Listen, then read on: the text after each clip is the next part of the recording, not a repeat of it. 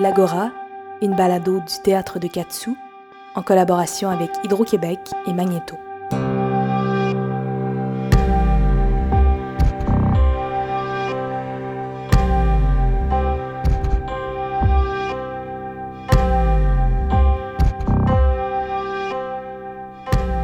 Regarde les âmes qui tu as maintenant ici sous tes yeux.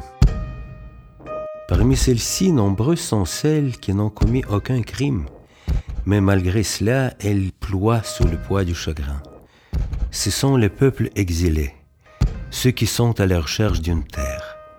Juifs de Russie cherchant leur nouvelle Odessa, Algériens, Bengalais marchant vers l'Inde, Chypriotes, Vietnamiens fuyant Hanoï et Saigon, Khmer, Azaras d'Afghanistan, Guatémaltèques, Indiens Miskito du Nicaragua, peuples de Mozambique, Namibiens fuyant Lubango, Kurdes de l'Irak, Somaliens rejoignant l'Éthiopie pendant que les Éthiopiens le fuient, Rohingyas de Birmanie dans les marais enfouis de Bangladesh, Bhoutanais gagnant le Népal, Libériens au Sierra Leone, Tutsis et Hutus au sang mêlé, Tadjiks, Ossétiens, Kosovars, Maliens noyés dans le détroit de Gibraltar, Mexicains fusillés à Tijuana, mutilés de l'Angola, Soudanais en fuite vers le Kenya, Congolais de Goma, Palestiniens de Gaza, Irakiens, Azéris, Colombiens, Sri Lankais, Georgiens, Haïtiens, Dominicains, Togolais, Centrafricains, Syriens, Chinois, Indonésiens. Et au bout de la longue file des toi, et les nôtres.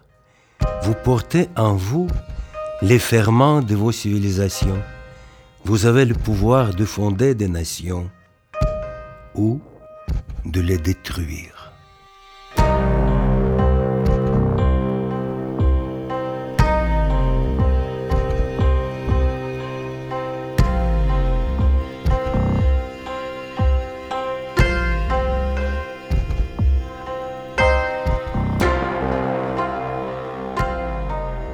Bonjour à tous et à toutes. Heureux de vous retrouver pour l'Agora, la balado du théâtre de Katsu qui donne la parole aux artistes. Aujourd'hui, dans le cadre de la présentation de la pièce L'Énéide, jouée du 3 au 28 septembre 2019, nous recevons. Bonjour, Tatiana Zinga-Botao. Philippe Racine. Marie-Josée Racine. Dulus Racine. Igor Ovadis. Alissa Ovadis. Igor Ovadis, est-ce que vous pourriez nous présenter ou décrire la personne qui se trouve à votre gauche, c'est-à-dire votre fille? Ben, J'espère que je la connais bien. Bon, c'est ma fille, oui, c'est ma, ma fille. Euh, savez je sais pas, c'est pas évident à décrire parce que euh, euh, là, si on va dire qu'on a quitté notre pays justement grâce à elle ou à cause d'elle, parce que quand elle avait trois ans et j'ai compris qu'elle doit aller à l'école, je dis pas dans ce pays. Et quand je le vois aujourd'hui, je suis très content de le voir grandir, quand même en liberté, quand même euh, dans l'atmosphère de respect. Et c'est les choses qui, euh, moi, je suis pas capable de, de, de jusqu'aujourd'hui de, de devenir libre comme je veux parce qu'on est tellement été comme euh, mis en état de, de, de, tu dois faire ça, tu dois mentir. À l'âge de bébé, on t'apprend à mentir.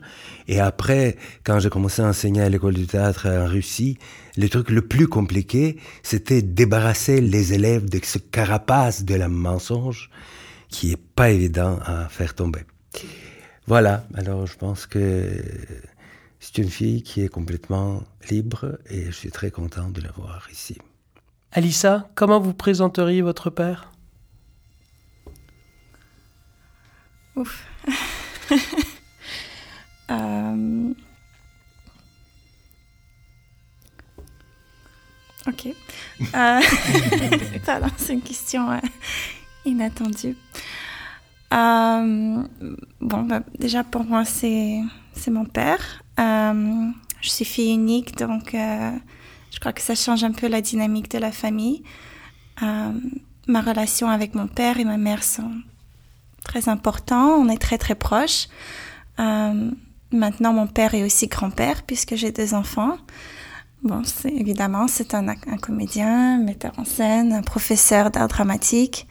Vous avez vu à peu près oui, toutes les pièces dans lesquelles il a joué euh, Presque toutes. Je crois que j'en ai manqué une euh, quand j'étais petite. Je sais plus comment elle s'appelle, mais c'était un peu euh, pour, trop pour les adultes, alors je, je suis pas allée. C'était au, au aujourd'hui.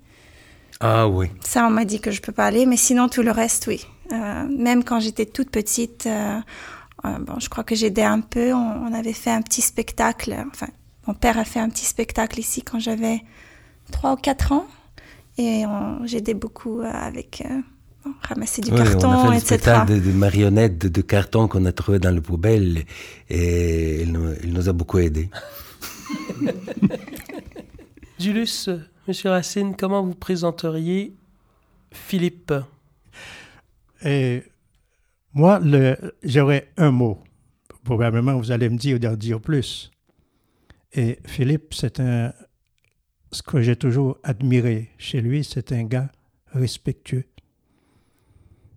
Et s'il m'arrive de, faire semblant de me. De, de, d'être en colère, enfin, d'être un petit peu nerveux, il va tout de suite essayer de me calmer. Et comme tel, c'est, c'est un bonhomme actif que j'ai suivi depuis son jeune âge à faire tous les sports possibles et imaginables, soccer, badminton. Et on a commencé par le baseball. Et il est très présent. Et présent à nous autres. Et présent à ses deux filles. Et le temps qu'il passe avec eux, on sent qu'il, qu'il est là. Madame Racine, comment vous le décririez, Philippe? Philippe, euh, moi j'ajouterais que Philippe euh, nous a toujours rendus fiers, fiers de lui, fiers de ce qu'il a accompli. Euh, je sais que c'est pas facile euh, de réussir euh, dans le domaine où il a choisi de faire sa vie, mais il a toujours démontré beaucoup de courage, quelle que soit, disons, la situation qu'il a à vivre. Donc, euh, c'est quelqu'un, disons, qui a toujours euh, su nous démontrer son amour. Euh, dès, dès qu'il a besoin de quelque chose, il sait que on est toujours là pour l'épauler. C'est pas toujours facile, mais il a toujours confiance en nous et nous aussi, nous avons confiance en lui. Philippe, es-tu en état euh, où tu veux que je te laisse un moment après recevoir de si belles choses pour me décrire euh, à ton ouais. tour euh, tes parents? C'est d'abord et avant tout des modèles, mes parents. Euh, et ce n'est pas juste parce que depuis que je suis devenu père, et pas juste depuis mon enfance où je les idéalisais, mais c'est en grandissant, j'ai appris à comprendre leur personnalité et à comprendre euh, tout ce qu'ils vivent et qu'ils font pour nous. Quand je dis nous, j'ai ma sœur aussi, euh, quelques années plus jeune.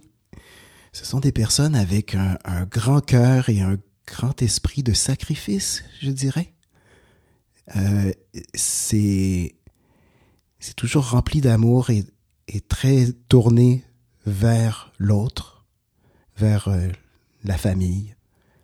Ce, sont deux êtres qui ont une grande sagesse et une sagesse euh, calme. C'est pas des gens expansifs ou des gens qui, qui veulent prendre la place ou qui... Il y a une discrétion, mais à travers cette discrétion-là, on sent une grande force. Et puis, euh, je me nourris beaucoup de ça. Ouais. Comment tu te décrirais, Tatiana? Euh, Je dirais que je suis passionnée, euh, que je suis extrêmement fière aussi de ce que je suis, d'où je viens. Je suis déjà fière de ce que je vais devenir aussi, c'est particulier. Mais c'est dur de se décrire. Je dirais que je suis quelqu'un de loyal aussi. Puis euh, je suis pas mal à l'image de mes parents quand j'y pense. Parce que là, je me, en les entendant décrire leur enfant, je me disais, je me demande comment mes parents me décriraient. Puis je pense que, mais je sais pas comment ils le feraient, mais je suis sûre qu'on se décrirait pas mal pareil, en tout cas. Sont des modèles aussi pour vous? Oui, ce Ouais. sont vraiment des modèles pour moi. Puis, euh, Est-ce que la langue maternelle de votre père est la même que votre mère? Je le dis parce qu'on le sait qu'il y a un, un euh, grand nombre de langues ben, au ils Congo, parlent, c'est pas leur langue maternelle les, les mêmes, non. Ils parlent la même langue qui s'exprime à la maison, lingala, mais la langue maternelle de ma mère, c'est le chiluba, et la langue maternelle de mon père, c'est le kikongo. Donc, ils ont un commun accord, une autre langue dans laquelle ils, ils parlent, qui est comme la langue euh, du peuple, le lingala à Kinshasa. Igor Abadis, vous êtes né en Union soviétique et puis vous êtes devenu comédien formé à l'école supérieure de théâtre, de musique et de cinéma de Leningrad. C'était comment être étudiant en théâtre en pleine Union soviétique? Ah, c'était très bien. Pour faire mes études, je suis parti à Saint-Pétersbourg, à Leningrad à cette époque, parce que Leningrad il y avait une belle école. Et, hum, et je- en plus, euh, là-bas, c'est quand même c'est c'est euh, c'est la classe de maître. C'est pendant quatre ans, c'est le maître qui dirige tout le processus. Alors moi, j'avais la chance d'avoir un bon maître, parce qu'il y avait les gens qui puissent passer quatre ans avec quelqu'un qui est absolument insignifiant aussi. Mais, hum, en tout cas, c'est très bonne école. Euh, à l'époque, il y avait une chose absolument importante, c'est qu'après l'école, l'école euh, était obligée de te donner le travail. Tu termines euh, l'école du théâtre et on te donne les places de travailler dans une troupe quelconque. Tu peux partir très loin en Sibérie pour jouer. euh, et là-bas, tu dois passer trois ans, absolument, et travailler dans ce théâtre-là. Euh, mais, euh, écoutez, encore parler du théâtre russe dans ce contexte-là, la troupe permanente, d'une part, c'est très très bon parce que euh, c'est comme c'est un salaire mensuel absolument insignifiant par contre et tout le monde gagne la même chose tu joues les rôles principaux dans toutes les pièces ou tu joues dans la foule deux fois par par mois tu as tu as à peu près le même salaire c'est une égalité pure comme dit quelqu'un que de tous les slogans de grande révolution française il reste long à l'égalité la Hmm. et égalité n'existaient pas Et la salle est toujours pleine. hein. On dit que la, la troupe permanente dans laquelle vous étiez, là, qui était dirigée par euh, Korodowski, c'est ça? Korotsky, oui. On dit que la salle de ce théâtre de 1000 places était toujours pleine. Pourquoi la 1000 salle est- places. Oui, c'était le théâtre de succès. C'était vraiment là. On a vendu les billets euh, euh, pour euh, prochaines 10 jours. Euh, le 3, 13 et 23, il y avait une file d'attente à travers toute la place. Écoutez, le théâtre se trouvait sur une place absolument incroyable. C'est ancien hum, place d'armes de régiment Simonovski qui, à 19e siècle, était une place d'exécution. Même Dostoïevski aurait dû exécuter là. Ah oui. Oui, parce que Dostoïevski était condamné à était être condamné. fusillé. Ouais, ouais, ouais. Euh, il était, euh, lui et 26 personnes avec lui étaient arrivés là-bas. Et la dernière seconde, quand les, les trois premiers étaient déjà attachés au poteau et les, les, les soldats commençaient à viser, là, le aide de camp du tsar est arrivé pour dire que le tsar le, change ça, les graciers, pour 10 ans, bon, 5 ans en Sibérie. en tout cas. Voilà. Alors, moi, j'ai appelé le théâtre où je travaille le théâtre sur le sang. Hmm. Parce que c'est vraiment là. Et là, c'était le théâtre pour enfants. C'était le théâtre de jeunes spectateurs. Ça s'appelait comme ça. Euh, voilà. Euh, et la, la- la- le queue d'attente pour acheter les billets était à travers toute cette immense place. En Russie, c'est le public qui cherche le théâtre. Ici, c'est le théâtre qui cherche le public. Alissa, est-ce que vos parents, qu'est-ce que votre père vous a raconté de l'Union soviétique? Est-ce que, est-ce que vous en parliez beaucoup à la maison ou pas tant que ça? Oui, je crois qu'on en parlait. Euh, J'ai l'impression qu'on parle plus de Russie maintenant, par contre, qu'avant. Mais ça, c'est une question politique. Mais euh, non, on parlait, on parlait beaucoup quand même de l'Union soviétique. euh, pas vraiment la politique, je dirais plus la culture. On m'a élevée dans une culture russe avec les dessins animés russes, les films russes, les livres russes. Je parle russe et Vous finalement, parlez je parle russe couramment. Couramment. Et maintenant, mes enfants, j'enseigne le russe aussi. Ah donc, j'ai quand même gardé la culture russe. Hmm. Et euh, on a même, bon, on a visité la Russie quelques fois depuis qu'on est parti. Euh, mais ça nous a pris euh, beaucoup de temps pour revenir parce qu'on est déménagé en 90.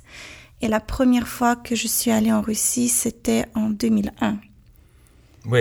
Donc quand même, ça nous a pris euh, beaucoup d'années pour, pour y aller.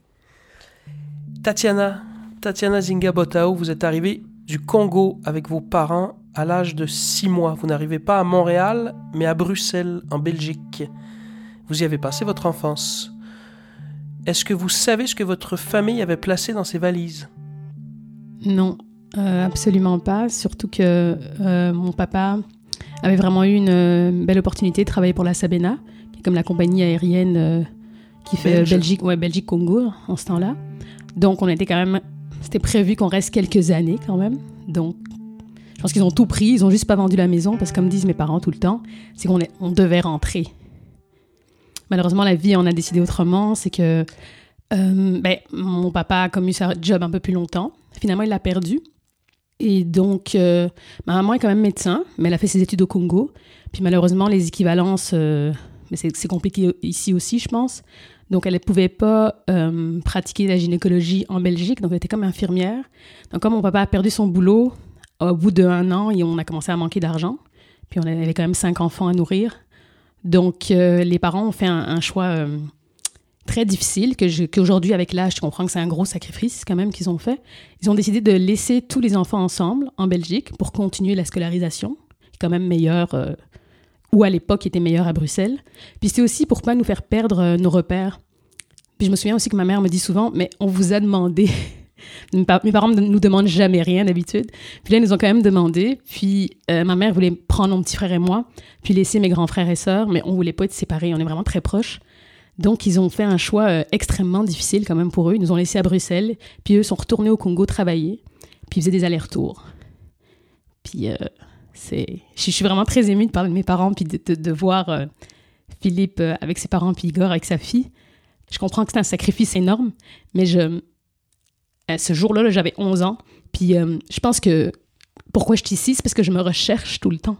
Il y a comme un un d'être né au Congo, puis finalement à six mois d'être avoir grandi à Bruxelles, puis à 25 ans venir à Montréal. Il y a comme une recherche qui découle de ce sacrifice de mes parents, qui est un sacrifice énorme, mais c'est c'est fou là parce qu'ils l'ont fait pour mon bien, mais moi ça me rend super. euh, je je sais comme pas toujours. Je, je sais d'où je viens, je sais qui je suis, mais je suis comme en Mais En ça vous a aussi composé, c'est ce qui fait partie aussi de toutes vos forces oui et de, oui votre, et de votre singularité dans le sens Bien noble sûr. du terme. Vous avez écrit Que dire à part que je ne connais aucune ville aussi bien que Bruxelles, mais que je m'y sens étrangère, que j'aime Kinshasa de tout mon cœur et mon être, mais que je m'y sens aussi étrangère, et que Montréal, ben, c'est Montréal. Philippe Racine, Haïti, c'est quoi pour vous? Hmm. Alors, Haïti, c'est. euh, je vais le mettre en image, d'accord? Je, je jam, je- je- j'improvise une image. On dirait que Haïti, pour moi, c'est l'encre d'un bateau. Et puis, moi, je suis sur un radeau qui essaie de courir après le. qui essaie d'attraper, de, me rejoindre ce bateau. Je, vais, je pourrais m'expliquer autrement. Parce que je vois, je vois Haïti à travers les yeux des autres, à travers les yeux de mon père, même à travers l'expérience de ma mère, je dirais comment elle a vécu tout ça. Euh, je le vois à la télé, je, l'entends, dans dans le créole, je, le lis, mais je suis jamais allé. Alors Haïti, pour moi, il y a même encore quelque chose d'un peu euh, fantasmé. Puis je, rame, je rame, je rame pour essayer un jour de, de finir par y arriver, par voir connaître ce pays-là. Mais il faut dire qu'à certains moments de ma vie, je pense que j'ai arrêté de ramer. Je me suis dit, ah, Haïti, un jour, plus tard. On dirait que ça fait pas tout à fait partie de moi. Je sais qu'il est là, il existe, mais que je vais commencer par être québécois avant toute chose. Alors je pense que c'est là que j'ai arrêté de ramer, puis le bateau, je savais qu'il bougerait pas tant que ça parce qu'il est bien ancré. Euh, alors voilà, c'est un peu comme ça que je, que décrirais Haïti, ce qu'il veut dire pour moi. Qu'est-ce qui vous ont transmis vos parents de leur histoire? Qu'est-ce qu'ils m'ont transmis Ah, que l'histoire finit pas. L'histoire s'arrête pas parce qu'on prend une décision et puis qu'on dit que ça y est, c'est terminé, c'est réglé. C'est pas, une illusion. Il, y a toujours quelque chose à, si c'est pas à régler ou à être en paix avec ou à, à bâtir même, euh, il faut en être conscient. Puis j'ai l'impression qu'avec mes parents, c'est ce que ça, c'est ce que j'ai compris. Est-ce que vous pourriez poser une question à vos parents? Oui, d'accord. Je pourrais en poser plusieurs. Je, pourrais en poser plusieurs parce que on n'en parle pas tant que ça d'Haïti, non? Tiens, oui, c'est ça la question. Est-ce qu'on est qu'on pourrait ah oui? Mais est-ce que êtes-vous d'accord avec moi qu'on n'a pas parlé tant que ça d'Haïti entre nous? Même avec euh, Malaïkan, ma sœur. Euh, c'est. Ouais. Une bonne question. en fait, c'est vrai. Et je pense qu'on a plus vécu. Et, et on a. Les, parce qu'on suit ce qui se passe en Haïti. Et par moments, quelquefois, on a fait quelques voyages. Et comme, comme disait et, Katiana, Haïti, c'est Haïti, c'est-à-dire c'est mon pays. En fait, j'ai un peu de difficulté à parler d'Haïti à Philippe et à Malaika. Et c'est une bonne question. Je ne me suis jamais posé la question. C'est la première fois qu'on me pose la question est-ce que vous parlez d'Haïti? Est-ce que vous avez parfois euh, le sentiment d'avoir abandonné votre pays? Euh... ah, Je sais pas, j'ai plutôt l'impression que c'est mon pays m'abandonner. Mais... Hum. Euh, moi, je pense que libérer mon pays de, de ma présence, qui était absolument inutile.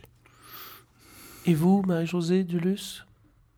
Euh, Moi, j'ai jamais, non, j'ai jamais eu l'impression d'abandonner mon pays. J'ai l'impression que euh, mon pays sera toujours mon pays, mais euh, mon pays ne m'a jamais, disons, donné l'envie de retourner enfin, je, je peux m'expliquer comme. C'est parce que je me sens bien ici je me sens bien et puis retourner dans mon pays, ce serait à recommencer à chaque fois. Donc, euh, je dis que j'y suis, j'y reste. Mais de temps en temps, j'ai envie d'y aller, j'ai envie de voir comment ça se passe. Mais euh, c'est ça, j'ai pas du tout euh, envie d'y retourner et de faire ma vie là-bas, non.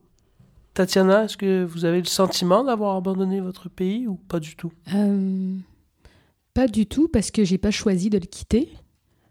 Donc, euh, mon pays étant le Congo, j'ai pas choisi de le quitter. Euh, au contraire, euh, moi, toute ma famille y est rentrée, donc j'y retourne vraiment souvent.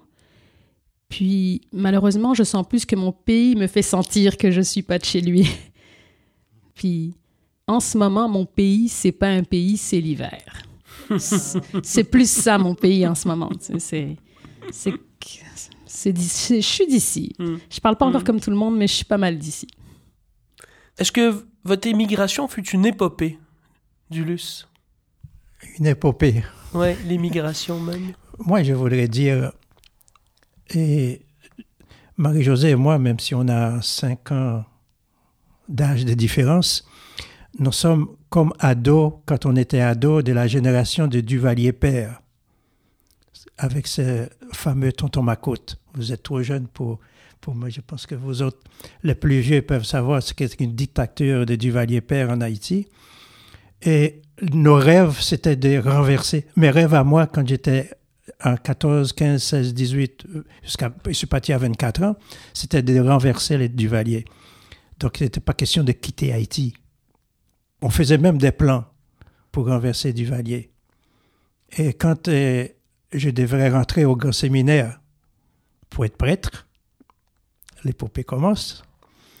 Et je jouais au cache-cache avec les tontons Macoute, les sbires de Duvalier. Et le, grand séminaire était fermé par Duvalier. Donc, on était des jeunes de rien du tout. Et on m'a dit, un prêtre avec qui, qui nous connaissait, qui nous cachait, qui nous faisait passer d'une paroisse à une autre, et il me dit, si on vous trouvait l'occasion de partir, est-ce que vous pourriez quitter le pays? Et ma première réaction, c'était est-ce que je vais pouvoir revenir? Parce que je savais que ça allait être difficile.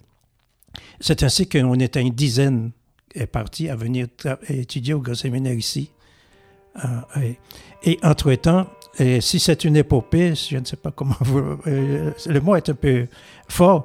Entre-temps, il fallait entretenir des relations avec Haïti si on veut retourner. Mais mes relations étaient très tumultueuses avec l'archevêque de Port-au-Prince, qui, à un moment donné, quand j'ai fini d'étudier ici à Trois-Rivières, il nous a dit, je lui ai écrit pour lui dire comment je voyais mon travail en Haïti. Il m'a dit, c'est moi qui décide comment vous allez travailler en Haïti. Et si vous n'êtes pas d'accord, vous n'avez qu'à rester chez vous. Alors le chez vous, c'était peut-être ici. Et, c'est ainsi que j'ai- choisi. J'ai choisi. C'est à ce moment-là que j'ai choisi de rester ici, au Québec. Et, j'ai trouvé que ne pas pouvoir rentrer en Haïti, c'était la pire chose qui pouvait nous arriver parce qu'on était plusieurs. Il y en a quand même quelques-uns qui se sont hasardés, qui sont retournés. Et il y en a trois qui sont assassinés. Et pas par Duvalier Père, mais par, ses- par, le, par le président qui suivent. Je ne veux pas dire que j'aurais été, si j'avais été, je serais aussi assassiné. Mais j'avais fait un choix de rester ici. Sauf que, eh bien, mon choix est partagé. Je n'ai pas quitté Haïti.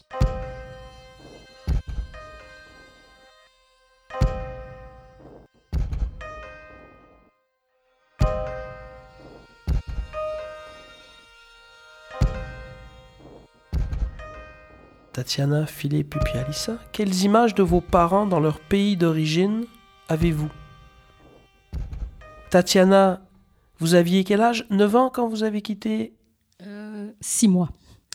Mais moi, c'est particulier parce que mes parents sont retournés dans leur pays d'origine et mes frères et sœurs aussi. Donc, les imaginer là, je les vois chaque année là, Mais c'est un pays qui a... qui a énormément changé. Je, je le vois euh, dans les yeux de mon père. Je le vois que c'est pas le pays qu'il a laissé. Souvent, quand mes parents, euh, quand on était à, Bruxelles puis qu'ils parlaient du Congo, on est retourné en vacances, c'est comme c'était le plus beau pays du monde. Euh, je- je- J'entendais parler de guerre à la télé, mais mon père, quand il en parle, ou ma, ma mère, quand elle en parle, c'est le pays le plus doux, avec les gens le plus heureux. Puis à Bruxelles, quand on parlait dans les infos du Congo ou de Kinshasa, c'est comme le pire pays au monde. Donc je ne sais pas les imaginer, je les imagine juste heureux. Pas comme s'ils n'étaient pas aujourd'hui, mais je les vois juste comme en paix, puis heureux. Mon père parle souvent des, des longues marches qu'avant on prenait, parce que Kinshasa, c'est difficile maintenant de se promener euh, seul euh, le soir ou même en journée. Il y a une telle misère aujourd'hui. J'ai l'impression que euh, ça, ça se dégrade. Je vois juste un pays heureux, un pays, euh, un, pe- un peuple qui croyait encore en ses capacités. Philippe? Euh, alors moi, si je fais un, un effort d'imagination, j'imagine ma mère et étrangement, elle est indissociable de ses parents, de mes grands-parents, de, de Tipapsé Maman Léline. Je les vois en trio. Et c'est drôle parce que je suis tombé il n'y a pas très longtemps sur une, sur une photo de mon père. Et on se ressemble énormément. on se ressemble énormément. C'est drôle parce que quand je t'imagine jeune, on dirait que c'est moi que je vois. Alors peut-être que je fais de la projection ou je sais pas quoi, mais il y, a- quelque chose là d'étrange.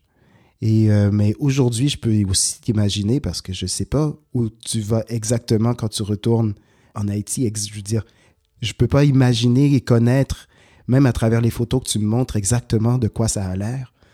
Mais j'ai l'impression que tu dois rajeunir une fois que tu arrives là-bas. Alissa? Pas très dur d'imaginer parce que j'ai visité l'appartement où vivait ma mère, où je suis née, où elle est née et où mon grand-père est né. Donc on a, quand on est allé en 2001 en Russie, on, on a pu euh, rentrer dans l'appartement Où il est cet appartement? Dans quelle ville? À Moscou. Et en 2006, je crois, on est allé à Kiev et j'ai aussi visité l'appartement où, où vivait mon père. Et je crois que donc, pour moi, c'est c'est un- pas aussi vague, disons. C'est assez facile de les imaginer là. Est-ce que vous vous sentiez en pèlerinage sur les lieux d'origine? Un peu, oui. Un en peu, fait, ouais. on a fait un voyage. fait, exactement, on a fait Moscou, euh, Saint-Pétersbourg et Kiev. Et je crois qu'on a fait 10, 10 jours dans chaque ville. Euh, et puis ma, ma grand-mère, donc la mère de mon père, était encore vivante quand on était là. Donc je crois que j'imagine mon père, euh, en tout cas avec ses parents, qui sont, qui sont plus là, à Kiev. Et ma mère aussi, bon, ma mère a encore ses parents, mais elle parle souvent de, son, de sa grand-mère.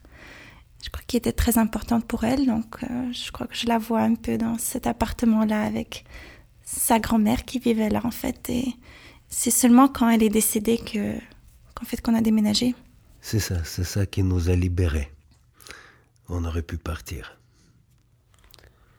Julius Racine, le lieu que vous avez quitté, est-ce qu'il existe toujours? Philippe parlait tout à l'heure du perron, la Porsche, tu disais, et la roche du perron est encore là. Il y a une route voiture qui est passée tout proche, mais j'ai la photo. La roche, là où je suis né, est encore là. Et actuellement, il y a une petite école d'une quarantaine d'enfants en bas âge parce que l'école est très loin.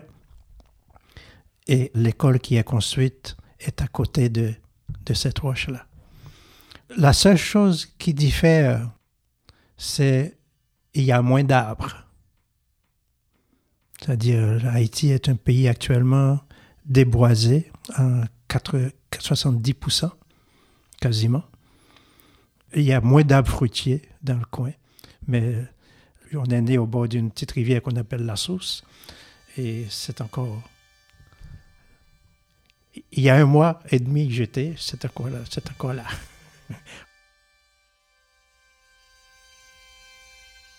Autrement dit, l'attachement est très vif, comme tel. Marie-Josée, vous Ce lieu-là que vous avez quitté Oui, ce lieu existe encore, mais euh, euh, ma maison, je pense qu'elle a été détruite là où je suis née. La, maison a été détruite parce que oh, il y a beaucoup de cyclones là-bas, donc il n'y a plus de point de repère. Si je vais dans, le village euh, où je suis née, le village est vraiment euh, n'est plus ce qu'il était euh, avant. Le village est là, il y a d'autres il y a d'autres maisons, d'autres constructions, mais je veux dire le lieu le lieu comme là où je suis venue au monde, euh. Il n'est plus là.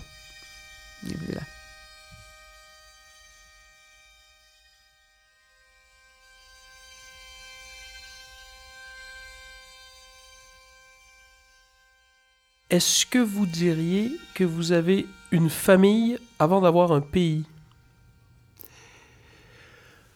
C'est compliqué, c'est mieux que le rapport avec la famille, avec le pays, ça, ça- ça- peut être le, le même rapport si c'est un bon pays. Euh, quand euh, j'ai entendu Montréal, c'est Montréal, là, je dois vous dire que je me sens tellement bien ici. Je me sens chez moi. J'ai jamais senti chez moi, ni à Moscou, ni à Saint-Pétersbourg. Parce que, euh, en tout cas, une chose qui me dérange le plus, c'est toujours, euh, euh, c'est la tension de la haine. Quand les gens sont pas capables de vivre ensemble, c'est ça que j'ai senti, surtout les dernières années quand on a vécu à Moscou. Tu te sens absolument que les gens t'aiment pas. Parce que tu existes, pas parce qu'ils te connaissent. Ici, tu arrives et, et tu te sens quand même chez toi. C'est, c'est ça qui, qui est formidable. Et je suis plus le patriote de Québec que la Russie. Disons comme ça. Voilà. Hum. Mais la famille, c'est... On peut quand même être heureux dans la famille euh, si on vit dans le pays épouvantable aussi, mais... Mais c'est plus compliqué. Je trouve que, et corrigez-moi si je me trompe, euh, Marie-Josée et Dulus, mais cette idée d'avoir une famille avant d'avoir un pays, je sens que vous avez bâti avec vos enfants cette idée de ne pas les appesantir avec l'histoire du pays, pour cette idée de mettre la famille au premier plan. Et puis après, par la bande, le pays est là, il quittera jamais, euh, Est-ce que je me trompe? Est-ce qu'il y a quelque chose de cette idée? Et non, pas du tout. La famille, c'est- c'est-à-dire père, mère, fils, fille, c'est un pays. Autrement dit, euh, euh, on est prêt à tout sacrifier, même pays, s'il faut protéger ses enfants. Et c'est ce qu'on voit qui arrive tous les jours. Ça fait partie de nous. Et c'est un, qu'on dirait, c'est une légitime défense en fin de compte, même contre son pays, même si on l'aime son pays. C'est là qu'on est né. Ça reste toujours votre pays. Mais la famille, c'est, c'est, ça passe. Et, et surtout, en Haïti, on a un culte. Et on est prêt à tout sacrifier. Je peux prendre l'exemple de mes parents. On en sommes dix dans la famille. Et ils travaillaient jour et nuit dans les champs, quel que soit le temps qu'il fait pour qu'on puisse avoir à manger. Il n'y a pas de mots, c'est-à-dire que moi, moi je suis persuadé qu'une famille, euh, s'il faut sacrifier le pays pour sauver sa famille, on va sacrifier le pays. Et comme disait M. Zalès, ça ne veut pas dire qu'on n'aime pas le pays, mais la famille, c'est vivre. Tatiana, vous direz que vous vivez dans quel temps Le présent, le passé ou l'avenir? J'allais dire, je suis entre le passé et l'avenir. Ça veut dire que je suis dans le présent, je pense. Mais tributaire du passé et de l'avenir. Énormément. Mais euh, pour rebondir quand même à, à, à, la famille avant le pays, euh, je pense que mes parents, c'est quand même une force de pouvoir élever ses enfants ailleurs, puis de pas être là. Puis je pense que ce qui a fait que c'est possible et que c'est une force, c'est parce que la famille est énormément et très importante chez nous. Puis même si on n'a pas grandi au Congo, ces racines que m'ont donné mes parents sont tellement fortes que j'arrive à vivre ici puis pas être totalement perdue. Puis euh, c'est pour ça que je dis que je suis comme entre le passé puis l'avenir, c'est parce que je trimballe comme toujours avec moi cette racine-là, ce passé-là, mais c'est ma force. Je vais tout le temps être un peu entre les deux, parce que c'est comme si j'avais ce bagage-là avec moi, mais pas comme quelque chose de trop lourd. C'est juste quelque chose que je, que je vais toujours transporter avec moi. Puis ça fait partie de mon présent, puis ça fait partie de mon avenir aussi, mais ça, ça vient de la base extrêmement solide, cet amour, en fait, que, je, que j'ai reçu euh, et que je reçois encore de mes parents.